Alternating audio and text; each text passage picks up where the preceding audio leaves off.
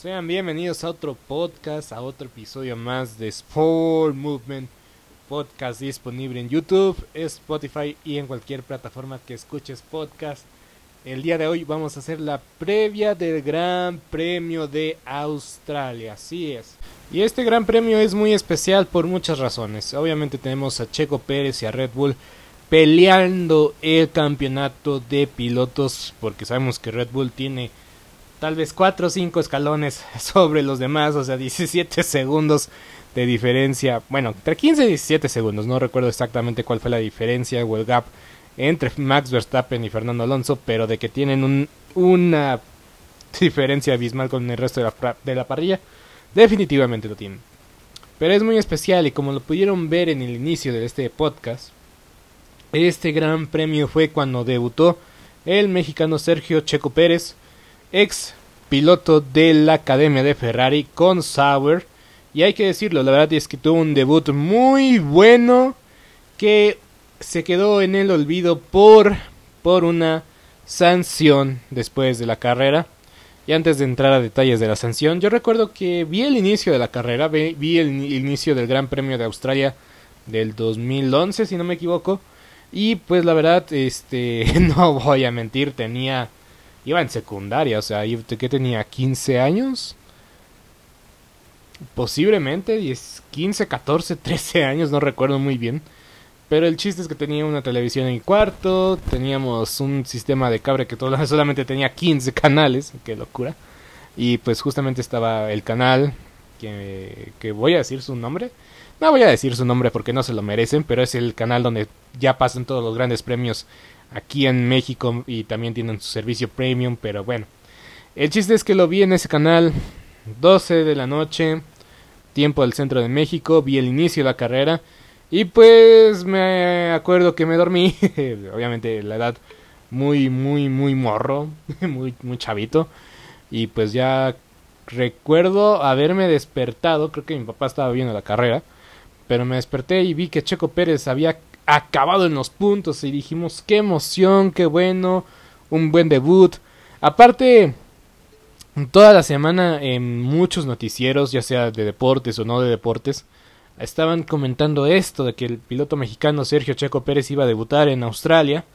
Y la verdad fue un hito importante y sabemos que la, la distancia importante que hay entre México y Australia. Entonces, pues la verdad que crédito a todos los reporteros que hicieron los enlaces. La verdad, eh, e inicios de internet y no fue nada fácil y de hecho pues está un fragmento en el podcast de Fórmula Latina por si quieren escucharlo. Pero también escuchen a mí, no sean gachos. Ok, ya. Pero bueno, para cerrar este pequeño túnel del tiempo, vamos a hablar por qué Checo Pérez y Kamui Kobayashi, que también hizo una muy buena carrera, recuerdo su coequipero, Kobayashi que siempre fue infravalorado, em, y que todavía sigue compitiendo, sigue compitiendo Kobayashi. Entonces, eh, vamos a decir por qué descalificaron a Sergio Checo Pérez en su primera carrera. Y pues no fue su culpa, no fue su culpa, pero eh, reglas son reglas y en ese caso y en esa ocasión le tocó sufrir a Checo Pérez porque en sus primeras carreras eh, anotó puntos, puntos valiosísimos para Sauer. Y pues bueno, la razón principal fue la siguiente. Hubo irregularidades con el ala trasera del carro muy parecido al caso de Lewis Hamilton en el 2011, en el 2021, o sea, 10 años antes. Pero sí, en el 2011 Checo Pérez en su debut en Australia, los comisarios vieron que el ala trasera no estaba eh, bajo las normativas o tenía irregularidades, entonces decidieron mejor descalificarlos y por eso en su primera carrera Sergio Checo Pérez no sumó puntos, pero bueno, o sea, eso ya fue como en la mesa. Pero en la acción, en la pista, pues Checo tuvo un buen debut. Los puntos tardaron un poquito en llegar. Y pues bueno. Así fue el debut de Sergio Checo Pérez en Australia. Pero vamos a hablar ahora en la actualidad. Y antes de entrar a temas de la pista, queremos comentar o queremos decir una pequeña repasada a lo que pasó el Gran Premio pasado. Obviamente sabemos que ganó Checo Pérez, Max Verstappen segundo, Alonso en tercero, Josh Russell en cuarto, Hamilton quinto, Sainz sexto, Leclerc séptimo, Ocon octavo, noveno Gasly, décimo Kevin Magnussen. Fueron los pilotos que puntaron, eh, puntuaron perdón, en el Gran Premio pasado. ¿Y cómo quedó o cómo entramos en términos del Mundial para este Gran Premio de Australia? Tenemos a Max con la ventaja con 44 puntos, Checo con 43 puntos, Fernando Alonso con 30, Carlos Sainz y Lewis Hamilton cuarto y quintos respectivamente, pero empatados con 20 puntos. George Russell con 18 puntos, Lance Stroll séptimo con 8 puntos, Charles Leclerc, imagínense, Stroll está arriba de Leclerc. Leclerc 6 puntos, Botas cuarto en novena posición. Esteban Ocon con 4 puntos, igual que Botas en décimo. Pierre Gasly 4 puntos. Y Kevin Magnussen con un puntito con Alexander Albon 12 y 13 respectivamente. En décimo 14, décimo 14, décimo cuarto. Ay, ríanse. Eh, Yuki Sonoda 0 puntos. Nico Hulkenberg, Hulkenberg 0 puntos. Logan Sargent 0 puntos. So 0 puntos. De Brace 0. Y por último, el equipazo de McLaren, Piastri y Norris ocupando la última fila. Imagínense cuánto dinero le pagaron a Daniel Richardo por no conducir ese tractor. La verdad, el más afortunado de todo este caso es Daniel Richardo. Pero bueno, ¿cómo está el campeonato? Pero de constructores tenemos a Red Bull, obviamente dominando el campeonato. Aston Martin y Mercedes empatados con 38 puntos. Ferrari en cuarto lugar. Alpine quinto. Alfa Romeo.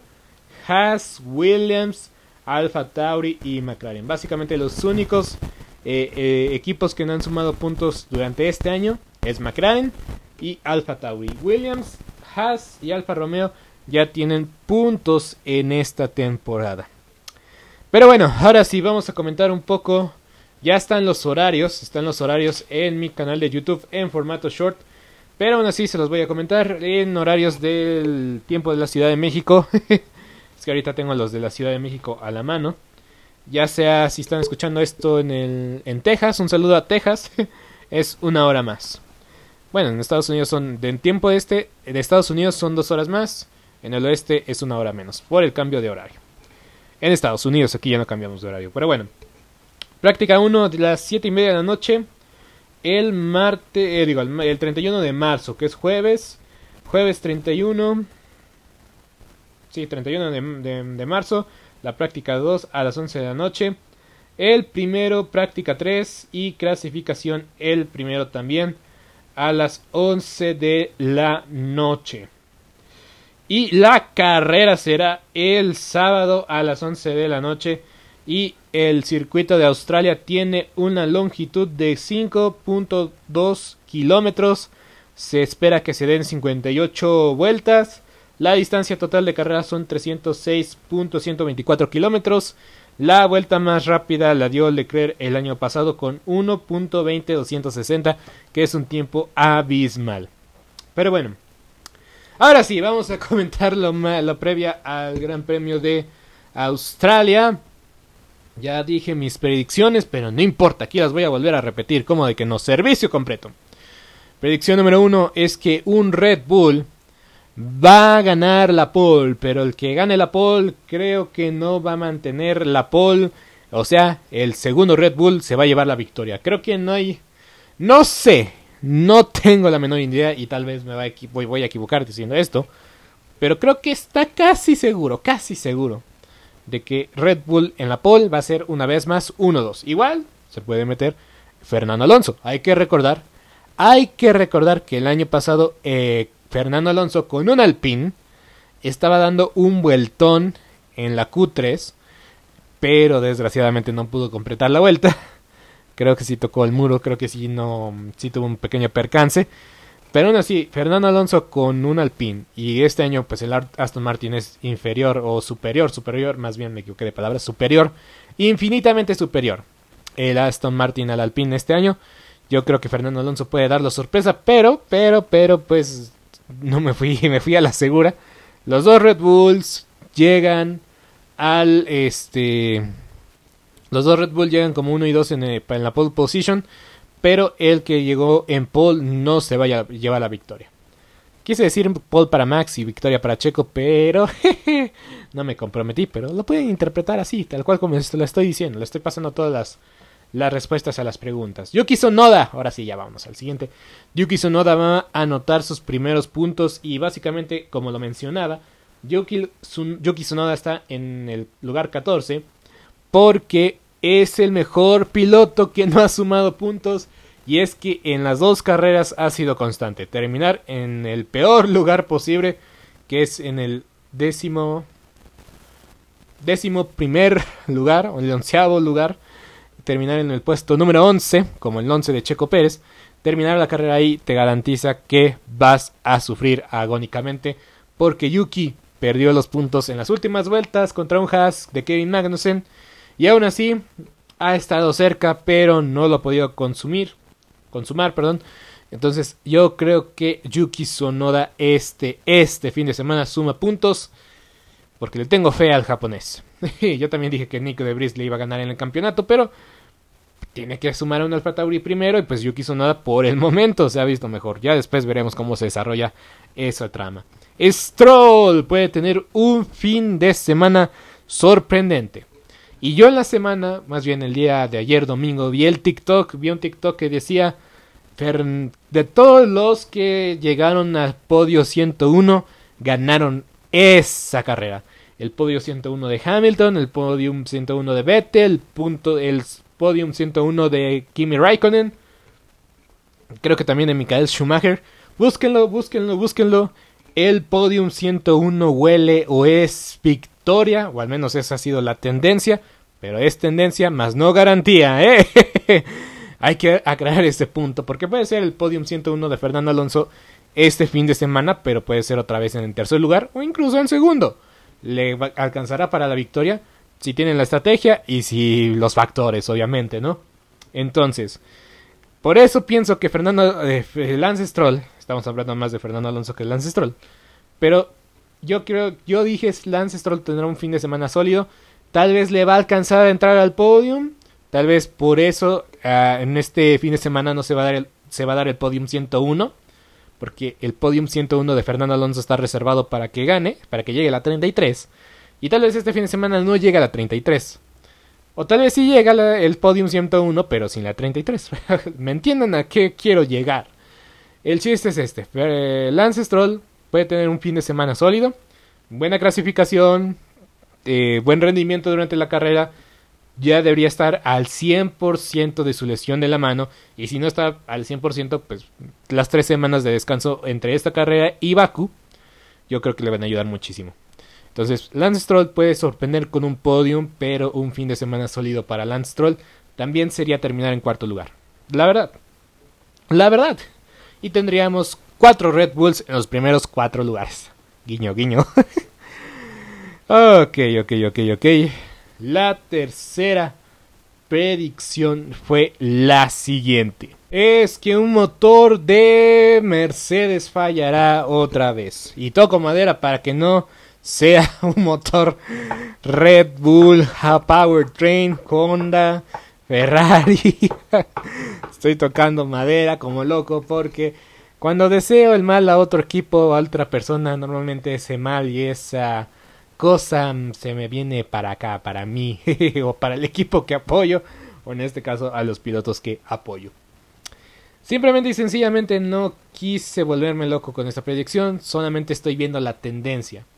¿Qué pasó en Arabia Saudita? El motor de Stroll, el motor, bueno, el problema parecía no ser también, parecía más de frenos, eh, la razón por la cual Albon tuvo que abandonar, pero aún así, que tienen en común Aston Martin y Williams, el motor, el motor Mercedes, y ya lo veníamos viendo durante la pretemporada, lo vimos en Bahrein también, problemas con la unidad de potencia Mercedes. Y bueno, vamos, vamos, vamos. No es una pista que exija mucho el motor, pero ya vimos a Max Verstappen el año pasado teniendo que abandonar en, en Australia. Por cierto, a lo mejor este año las cosas pueden ser muy diferentes al año anterior, en el sentido de que el año pasado vimos una dominancia de Ferrari en las primeras tres carreras del año y después de Australia Ferrari se vino para abajo y Red Bull se fue a la, a la alza. Pero yo a lo que voy es que creo que Red Bull no está ni cerca de topar pared o de tocar fondo yo creo que es algo muy, muy contrario de lo que vimos en comparación al año pasado, porque todavía, todavía Red Bull el año pasado estuvo cerca de Ferrari, pero bueno, ya me desvío un poco. Aún así, pienso que el motor de Mercedes, ya o sea, venía anunciado, anunciando, perdón, va a fallar un poquito, va a fallar muchísimo este año, va a fallar, no un poquito, muchísimo.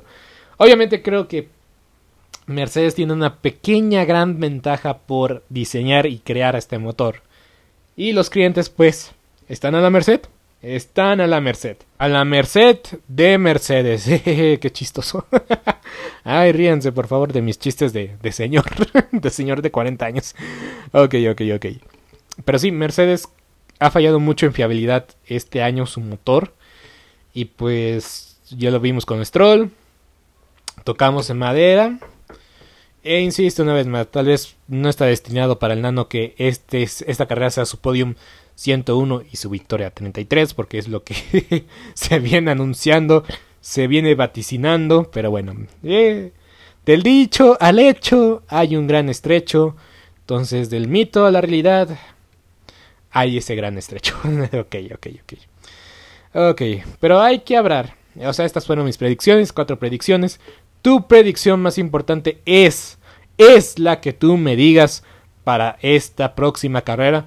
Si me dices, estás mal, Nano, Podium 100, llegó la 33 por fin, después de todo este tiempo, está bien, es tu predicción, y esa importa más que mis cuatro predicciones anteriores. Pero bueno, aún así, díganme sus predicciones, los voy a leer muy, pero muy, eh, muy alegremente en los comentarios, no me voy a reír de ustedes. Al todo el contrario, le voy a dar corazón. Le voy a dar corazón a todos los que comenten este video, ¿vale? Porque eso sí, cumplo mis promesas y para que vean que cumplo mis promesas y aprovechando este espacio, giveaway a los 600 suscriptores, mega, mega, mega giveaway a los 1000 suscriptores. Van a haber 5 ganadores, ganadores diferentes solamente aquí en Sport Movement, tu lugar favorito, el mejor lugar para enterarte de tus deportes favoritos. Perdonen, yo mismo no me sé mi logo, qué desastre. Mi, mi sí, pues no sé si mi logo, mi frase, mi catchphrase, pero bueno, no importa. A lo que venimos. Venimos a hablar de McLaren. Este equipo no le da honor a su historia y a su prestigio en este año 2023. En verdad, no quiero exagerar, no quiero sobrereaccionar, pero si ves, o bueno, para los que van entrando a la Fórmula 1 o es su primera temporada viendo la Fórmula 1, le cuentas, le dices, McLaren es uno de los equipos más históricos de la historia de la Fórmula 1, y ellos van a decir cómo es posible eso, porque están terminando últimos todas las carreras, o bueno, apenas llevamos dos, ¿no? Pero como lo mencionaba, lo mencionaba al inicio del podcast, últimos lugar, eh, o sea, ambos pilotos en el último lugar, o sea, penúltimo y último, y pues en el Mundial de Constructores no han sumado ningún punto y pues han demostrado que están muy pero muy atrás y por eso ha habido cambios, cambios, cambios y más cambios en McLaren porque en verdad que esta situación está de locos. Por un lado, digo, bueno, para, por un lado, todos los aficionados de Alpine están contentísimos porque la decisión de Piastri, pues, eh, mira, mira, mira, mira, mira cómo son las cosas, diría una salsa por ahí. y pues cómo trataron a nuestro muchacho Daniel Richardo, que es de los más carismáticos en la historia de la Fórmula 1, sin duda alguna. Ese carisma, esa sonrisa, la forma en que se ría de todas las situaciones, ese gran humor que caracterizaba a Richardo. Ya no lo vimos en el 2022 con McLaren. El punto más alto fue en Monza 2021. Pero bueno. Pero bueno. Todos estamos felices de que no esté Daniel Richardo manejando ese tractor. Y de poco en poco suena muy fuerte el rumor, o muchos, muchos aficionados de Lando Norris, más aficionados de Lando Norris que de McLaren o de mismo Mercedes, pues ya quieren ver la salida de su muchacho de McLaren a gritos. Y pues los rumores de Hamilton, un lugar disponible, un asiento muy pero muy llamativo para cualquier piloto no importa en qué estado se encuentre Mercedes, no importa, porque sabes que Mercedes va a venir de menos a más, no importa qué día, qué temporada, en qué situación. Porque yo estoy seguro, Mercedes va a hacer las cosas interesantes en algún punto de la temporada, porque lo hicieron el año pasado, no les alcanzó, No les alcanzó para ser segundo lugar de, de, pilotos, de campeonatos de constructores, perdón. Pero ya lo dijeron, van a descartar el diseño del auto, van a enfocarse en un concepto con pontones. Y de ahí, pues veremos qué hacen, ¿no? Veremos qué hacen. Igual, si no es este año, agárrense porque el siguiente año, pues veremos qué hacen. Pero bueno, entonces ya, ya está el rumor en Reddit, en Twitter, en, en, Instagram, TikTok, en cualquier red social. Ya piden a gritos a Lando Norris en Mercedes. Pero bueno, es solamente un rumor, es solamente un fandom que busca sacar a su chico de oro. Porque hay que decirlo. Hay varias gallinas de los huevos de oro en varias escuderías. Max es uno, Leclerc es otro, Norris es otro. Y pues bueno, también Josh Russell. Josh Russell va a ser la gallina de los huevos de oro en Mercedes para el futuro. Entonces, ¿le conviene a Lando Norris salirse de McLaren? Yo creo que va a discutirlo muy seria y profundamente con Zach Brown. Yo no lo dejaría ir, pero también cuando traes a un piloto bueno, competitivo y joven, también, también la verdad la cosa no se, pone muy, muy, ¿cómo decirlo? Muy pareja para Lando Norris.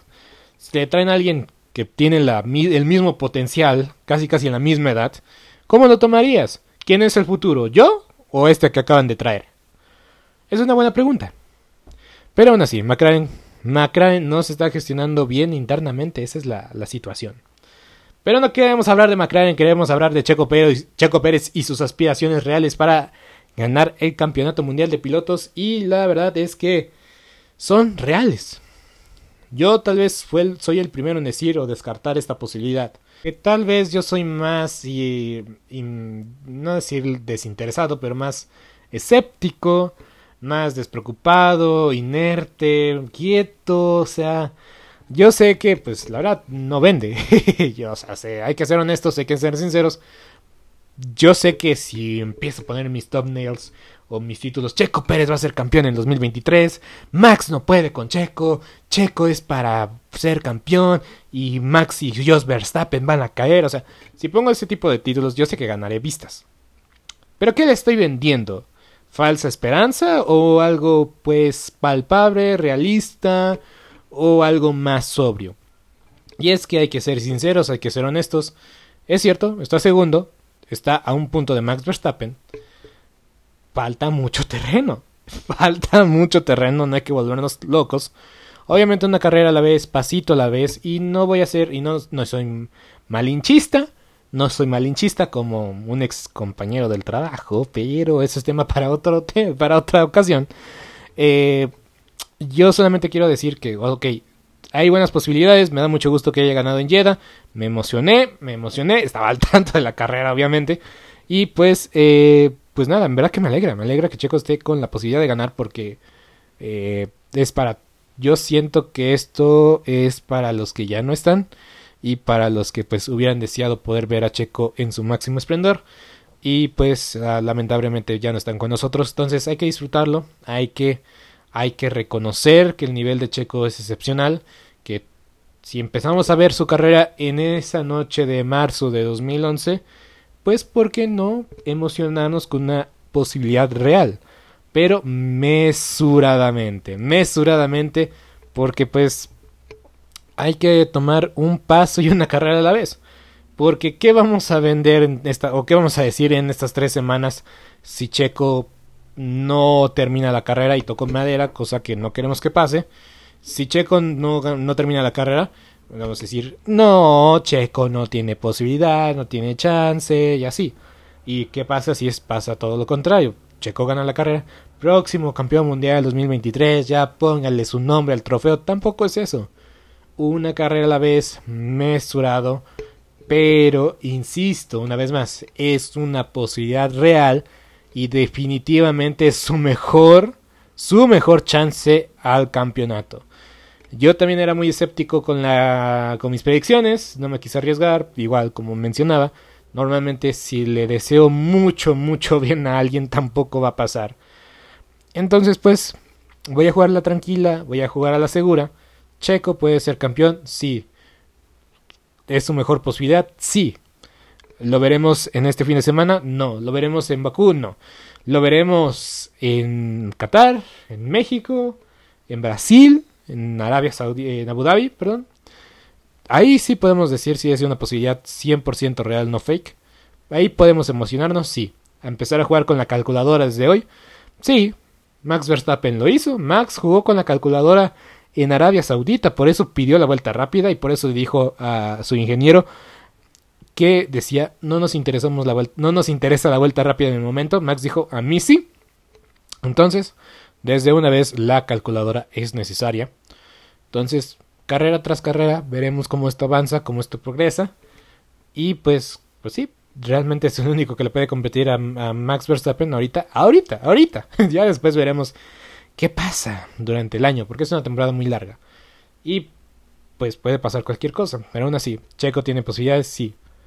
Voy a anunciarlo con bombo y platillo. Tal vez no. Tendremos que re revisitar esta pregunta después, a lo largo y en el transcurso de la temporada. Definitivamente. Bueno, yo soy Beto Gutiérrez, esperando que hayas disfrutado este episodio.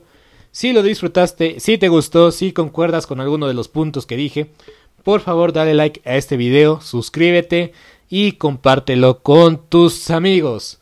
Tu opinión es la más importante sin duda alguna y para mí sería un placer escuchar lo que opinas de un servidor, de lo que comenté o lo que dije o de lo que esperas de esta gran carrera. Por último, pero no menos importante, quiero uh, mencionar que puedes apoyar al canal con una donación. El link está en la descripción, en la parte donde dice apoya al canal y será muy pero muy apreciado por un servidor que está poniendo todo su esfuerzo en crear en crear diariamente contenido para YouTube y otras plataformas digitales. Ya por último, ahora sí, este es el último anuncio. Solamente recordarte de que sí, efectivamente voy a hacer un giveaway a llegar a los 600 suscriptores antes de mayo. Estamos ya en los 500, lo cual es una locura para mí. Y también, también comentar que sí, el giveaway será a los 1000 suscriptores. El mega giveaway que daré 5 ganadores diferentes. Entonces, no te lo pierdas por nada del mundo. Asegúrate de estar suscrito tener notificaciones encendidas.